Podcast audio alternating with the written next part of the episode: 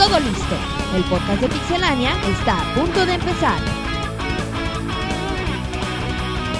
Adelante, Pixelania.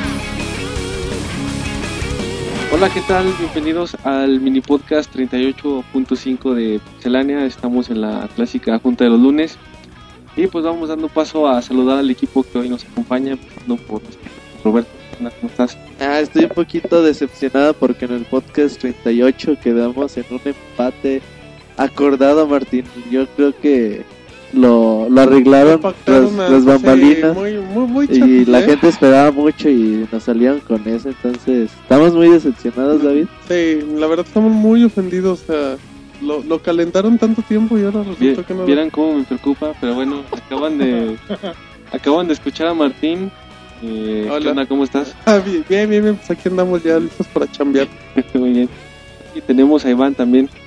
También un gusto estar con ustedes aquí y pues ya listos también para empezar. Bueno, por ahí en el podcast precisamente nos habían pedido, o nos habían sugerido más bien, que habláramos sobre curiosidades en los videojuegos y pues nos dimos... La verdad es que hay mucho tela de donde cortar con aquel podcast de los peores juegos de la historia. Parte 1, todavía Parte falta uno. la-. Me falta Kinect Adventures en la lista. Adventures. Y, y pues para empezar, Martín por ahí hizo algo de, de investigación. Sí, me puse por, por varias semanas para, para investigar, pero bueno, no, realmente esta, información es cortesía de nuestra página hermana de Pixpans, que nos, nos proporciona estos datos. Y fíjense, fíjate David, voy a empezar con, con Pac-Man, el de los primeritos juegos que todos conocen. De entre sus curiosidades, para la gente que no sepa, pues Pac-Man el primer juego que tuvo, que tuvo un personaje, que era acá la, la bolita con, con boca abierta que para esto, fíjate que la historia de Pac-Man, el, el su creador, este Toru Iwatani, eh, a él se le ocurrió el personaje de Pac-Man un día que fue, fue acá con los compas a echar, a echar la cheve y la pizza. Pues ya tenían acá la pizza y pues pasó lo típico de que el primer gandaya pues tomó la rebanada y de repente así como que se quedó viendo y dije, ah mira, tiene forma de mi personaje que me va a hacer multimillonario en los próximos 25 años. Y de ahí salió Pac-Man, fíjate, realmente como una pizza como todos alguna vez lo hemos pensado. Y ya como último dato de Pac-Man, fíjate que el mejor, el mejor jugador del mundo se llama Billy Mitchell. Y consiguió una puntuación, David, de 3.333.360 puntos, lo cual equivale que llegó al nivel 255 Monchis, que es el penúltimo nivel, con la primera vida y nada más se comió bueno, y se comió cada una de las frutas. Es que esa persona no tiene vida social, aunque tiene un récord. Las horas que le debe haber tomado esa, ese grado de, pues, de habilidad para manejar el Pac-Man.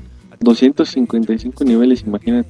También el tiempo invertido, no sé cuántas horas lleva hacer esto, pero pues debe ser algún ratito. ¿Cuántas novias no debería yo? no exactamente. Y bueno, con más curiosidades, pues también Roberto se dio la tarea de, de ver qué, qué encontraba qué, qué nos trae Roberto. Esta está buena, fíjate que en Japón cuando llegó la, la maquinita de, de Space Invader, Invaders, perdón, que era así como que la sensación de- del momento, llegó un momento que pues las monedas empezaron a escasear, todas estaban en, en las maquinitas, güey. Entonces llegó un momento que dijeron, ¿sabes qué? Pues haces más baratas las partidas que en lugar de echarle, no sé, dos monedas, ahora que le echen una. Pero aún así no, no fue suficiente, las monedas seguían siendo Siguen cayendo esas maquinitas. muy escasas. Entonces, hasta que el gobierno dijo, ¿saben qué? Pues bueno, voy a tener que, Tenemos que, que monedas. hacer más monedas porque no hay de otra. Sí, se acabaron las monedas en circulación. Imagínate la cantidad de, de personas jugando para acabarte. El cambio, David, cuando comprabas el refresco, te dice, no, pues vayas en Space Invaders un, ratito a ver, Que le si, a ver si le cae algo. Exactamente. Pues bien, eh, yo también hice mi, mi labor de, de investigación. A ver, a ver, a ver. Aunque también es, como decía Martín, es una información sacada de nuestros amigos de PixFan. Eh, donde, bueno, a lo mejor es algo que ya, ya muchos saben, pero cuando está de más la importancia del personaje de Mario Bros. eh, que su primer oficio no fue el, el clásico de, de plomero que conocemos, sino fue carpintero. Eh, y lo, lo conocimos en el Donkey Kong. En aquel entonces su, su nombre era John Man, el hombre chatarino, algo así. Pues ahí está, ¿no? De, lo, de las cosas curiosas de Mario, tantas cosas que tiene Mario.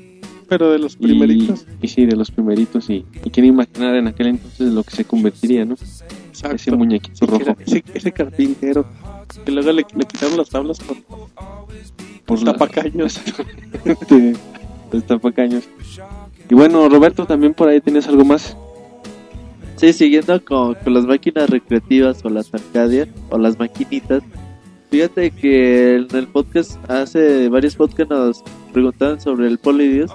Entonces, eh, este juego era una maquinita que cuenta la leyenda que lo empezaron a distribuir en Portland, en Oregon, allá en Estados Unidos. La que, di- que dicen que era un juego tipo puzzle que era capaz de producir pesadillas y pérdida de memoria a las personas que, que lo jugaban. Actualmente no existe ninguna copia ya de, este juego y de hecho nunca se sabe si, si existió o no. Y bueno, este es curioso porque incluso en un capítulo de Los Simpsons se puede ver que Bart llega a un local de maquinitas y que está el juego ahí para, para jugarse. Pues fíjate que uno de los grandes misterios, imagínate David que echando la partida de repente tengas tus ataques Gritabas, ¿eh? y abrías los ojos y ya estabas en tu casa. Ah, yo creo que, que la verdad nunca, nunca existió. Es como, como el final alter- al- alternativo de Supercampeones, güey. El de la, la cama. El Del hospital. lisiado. Ajá, Ajá. que lo lesionan en un partido. Luego platicaremos. No, ya sé, el Monchi, ya sé. En el primer capítulo. Ya sé, Monchis, pero, pero es que lo tenía que Le vender quebraron la tibia, güey. Me lastimó la uña, lo quería hacer bonito. Luego hablamos de caricaturas, Monchis. Bueno, y precisamente ya que Iván acaba de, de tomar palabra, pues también él, él hizo su labor. ¿Qué, qué Iván? Mira, pues es sobre Sega. Eh, bueno, diferente a lo que muchos creen, Sega originalmente era, es una compañía que se dedicaba a, importar y a reparar maquinitas, las frescas arcades. Es una empresa americana que en, un origen se llamaba Service, Service Game, de ahí su nombre de C, de Service, Ga, de Games, y ya de ahí se deriva el Sega. Y bueno, ¿quién iba a pensar que pues años después iban a ser una de las compañías desarrolladoras más importantes, ¿no? Y bueno, en su momento fue competencia directa para Nintendo y ahorita ya se dedica más que nada a, a desarrollar juegos, pero bueno, en un principio se dedicaban a, a importar maquinitas a América. Pues yo creo le vieron como que negocio por ahí y dijeron vamos a meternos también a ver cómo nos va y, y no, no les fue tan mal, digo, Sega tiene su Ahí buena posición. Y Roberto, también, ¿qué más nos, nos puedes platicar? Bueno, también una curiosidad bastante, bastante buena en el mundo de los videojuegos es el mundo menos uno de, de Super Mario Bros. Aquel juego de 1985. En el mundo, bueno, a ese mundo podemos llegar a estando en el en el mundo 1-2, donde llegas casi al final de, de la tubería. eh, tratas de saltar de forma agachada, no muy chistera, y llega un momento que te vas a clavar en, en la pared y bueno, cuando llegues a, a ese mundo, al mundo menos uno, nunca vas a, a poder salir de ahí. Y bueno, tu destino es... Sí, o sea, te, te vas entre la pared, llegas a, a los tubos, o te metes y apareces en el mundo menos uno. Y es un ciclo, o sea, nunca terminas, llegas al final y empiezas. y otra Monchis vez. aún no lo acaba todavía. Sigue en intentando. pausa el Tengo en juego. pausa. Bien, y Martín también nos va a platicar de la consola pirata, digo, de la copia pirata del Dreamcast. Ahorita que mencionaba Monchis de la historia de Sega, bueno, para la gente que recuerde, la última consola que hizo Sega fue el Dreamcast. Hay, hay una hay una empresa japonesa que hizo que hizo el Dreamcast, David, el cual era era una consola Era así- China, ¿no? La empresa. ¿Qué dije? Esa. Ah, pirata es lo mismo, China se parecen. Eh, fíjate que era, que era el Dreamcast eh, fabricado por los chinos, que aquí lo curioso es que, que era compatible con la consola del Dreamcast y que bueno, el, mismo aparatito tenía su pantalla LCD así como las tenía el, como la tenía el GameCube o el PlayStation One para que anduvieras bien, para que anduvieras checando el juego. Pero pues aquí, aquí el, el dato chistoso es que pues, hubieran hecho una copia compatible de, del PlayStation 2 o del Xbox o del GameCube, pero se agarraron la consola que desapareció en cuestión de tiempo y, y pues creo que, creo que no pegó, David. Aún Sí, estamos como- buscando una. Como que les falló el modelo, ¿no? Debieron haberse inclinado por alguna otra, como tú dices, una consola que tuviera más más éxito, pero bueno, pues ahí están los, los chinos y su, sus prácticas. Exactamente. Había una que se llama el poliéster. Claro. Ah, hay muchísimos. El Ninteltron, manches, no, bueno. Un día vamos a hacer un mini de consolas piratas, el Ninteltron era la onda. No, no acabamos. Pero bueno. Un buen. Y bueno, también les comentábamos que en aquel famoso recordado podcast, de- perdón, podcast eh, de los peores juegos de la historia, de Liti, que, que según la leyenda, bueno, eh, en aquel momento era, se consideró, bueno, se sigue considerando el peor juego de la historia, pero la leyenda dice que Atari eh, se, se dedicó, bueno, una vez que vio el fracaso de, este juego, eh, optó por entrar a los juegos en un desierto de Nuevo México para evitar eh, los costos de almacenamiento. O sea, era tan malo que, que ni siquiera el, almacenaje podían costear. O sea, no, no, no era rentable. Se cree que, en el lugar donde se entraron eh, hay- un, como una especie, no sé, de, de, de de cripta, de algo así. Dice, aquí descansa E.T. y su familia. Entonces, pues ahí está, eh, no solo E.T. trasciende en cuanto a los más malos, sino también en las curiosidades. Claro, ya. Y, y no, no sale de los mini podcasts. Pues si tienen oportunidad, chequen un fan fan que tenemos en la página con el como el promocional original de, de- del juego eh, americano. Es la onda, ¿no? El, el fan fan. Exacto, sí, apareció el del sábado, monchis. O sea, estuvo fresquecito después del podcast. Pero sí, está muy bueno el que va relacionado con la Navidad, monchis. Otro dato curioso de Mario. Bueno, el videojuego más, más raro del mundo es el Nintendo World Championship. World Championship, perdón. Es un cartucho de, de NES que se hicieron 116 juegos. Eh, era una competencia que Nintendo organizó pues, en ese tiempo. Era ver que, que traía varios demos, no muchos. Traía varios como demos de juegos y era para, para ver qué jugador superaba con mayor puntaje o con menos tiempo cada uno de, de los juegos. Pero imagínate, solo 116 juegos y contadas las personas que quizá lo llegaron a jugar. Y una joya, ¿no? Si lo llegan a... No, y a veces lo, lo subastan en, en eBay y lo venden por miles de, de dólares. Y también eh, Iván por ahí nos comentó que tenía algo de, de la fundación de Nintendo. Sí, bueno, también un, poca gente sabe, pero Nintendo no empezó desarrollando videojuegos. En, Nintendo se fundó en 1889 por Fusajiro Yamauchi, que vendría siendo el, el padre de Hiroshi Yamauchi. Y ¿Qué podría ser? si no, mínimo son familiares, si no, es el papá, si no es el papá, es el abuelo. eso lo tengo muy en claro. Eh, bueno, eh, en, este- en sus comienzos la, la empresa fabricaba y distribuía juegos de cartas que eran que tenían como que flores pintadas a mano. Que bueno, estos juegos de cartas se llaman Buda. Bueno, populares en Japón, quizá aquí no los conocemos. Pero bueno, eran muy populares en ese entonces.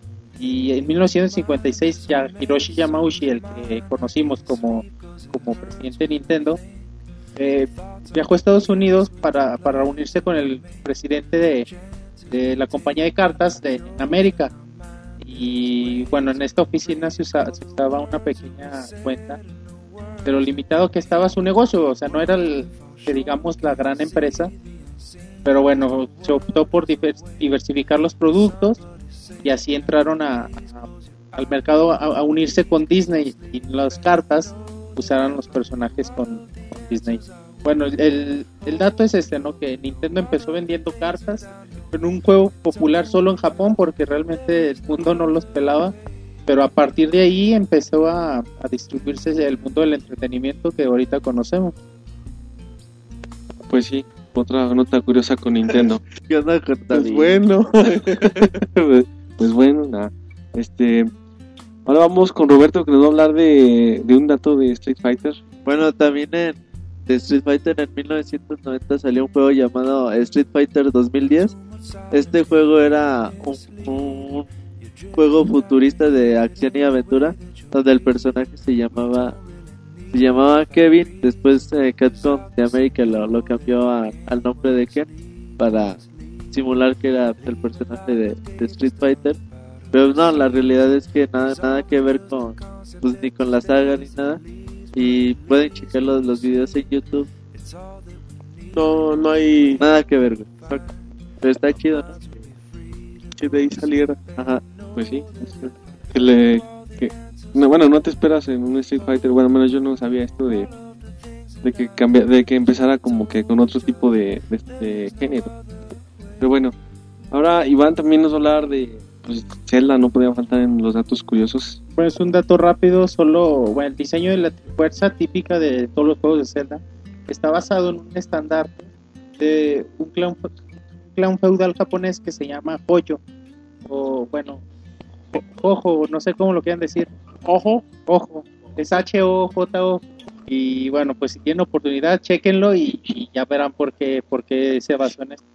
Bien, eh, Martín, ¿tú también quieres comentar Ah, algo? sí, ya como último, porque mi, mi podcast fue de Pac-Man. Fíjate que Pac-Man, bueno, salió originalmente en Japón y se llamaba, se llamaba Pokémon. Pokémon. Entonces, bueno, pues ya, ya estaba acá muy exitoso y dijeron, pues vámonos a llevarlo con los gabachos. Pero, pero por la, por el lenguaje o todo, pues, le tuvieron que cambiar Pac-Man en lugar de Puck. Porque cambiar la P por la F malinterpretar algo muy feo en base a la tipografía. Ya luego ahí les dejo de tarea, pero sí. Era Pac-Man y acabó siendo Pac-Man para los gabachos. Bueno, y también Iván nos quería comentar algo, pero ahora de Donkey Kong. Sí, son tres datitos de, curiosos de la saga de Donkey Kong Country original. Pero primero en, en el segundo juego, en Donkey Kong Quest, al acabarlo vemos digamos un podium con los héroes de videojuegos de Cranky. Y bueno, podemos ver a Mario, a, a Link y a, Yoshi. Pero bueno, lo curioso aquí del asunto es que también podemos ver un bote de basura en donde está una pistola que es la de Edward Team y unos zapatos que son los de Sonic como tirándole a en, ese- en este tiempo todavía era como, como la rivalidad entre Sonic y Nintendo bueno Sega y Nintendo estaba muy alta bueno no sé por qué meterían a Edward Jim no porque era famoso pero bueno se ve en el bote de basura la pistola de Edward Jim y los zapatos de Sonic bueno otro otro dato el protagonista de la serie Country es bueno, según esto es descendiente directo del enemigo de Jumpman, el que mencionaba hasta un principio David, que ahora conocemos como Mario. Es hijo de Donkey Kong Jr., el cual vimos en el tercer juego de Donkey Kong en 1983. Y bueno, en la trilogía original podemos ver a- al original Donkey Kong, eh, el cual sí se llama Cranky, es este viejito que, que, sa- que salen todos. Y bueno, otro dato muy curioso del, del tercer juego. Si prestas atención cuando Donkey Kong, la viejita, donde guardas el juego, si prestas atención cuando está ella jugando el Nintendo 64, escuchas la melodía del castillo de Super Mario 64. Sí, yo, esos datos yo tampoco los conocía. Nadie los conocía. Solo Pixemonchis que nos abrió los ojos. Así es. Pues bien, eh, ya creo que alguien más tiene algún otro dato que quiera Son compartir. muchos, muchos datos. Sí, hay, hay, hay un buen. Hay- hay- uno que a mí me gusta mucho es de, bueno, no sé si salió el juego de Pikmin y bueno, como a los dos años descubrieron una flor eh, que se parecía mucho a los Pikmin y gracias al juego decidieron llamarla así. Ahorita Ah, la flor sí. existe y se llama Pikmin. Mira, ay, qué bonito dato, Monchis. Muy bonito. Se cultiva. Exacto. Yo nada más recuerdo que en el Superstar Soccer de Super Nintendo podíamos poner a un perro en lugar de árbitro, pero ese era un Ah, código, también, ¿no?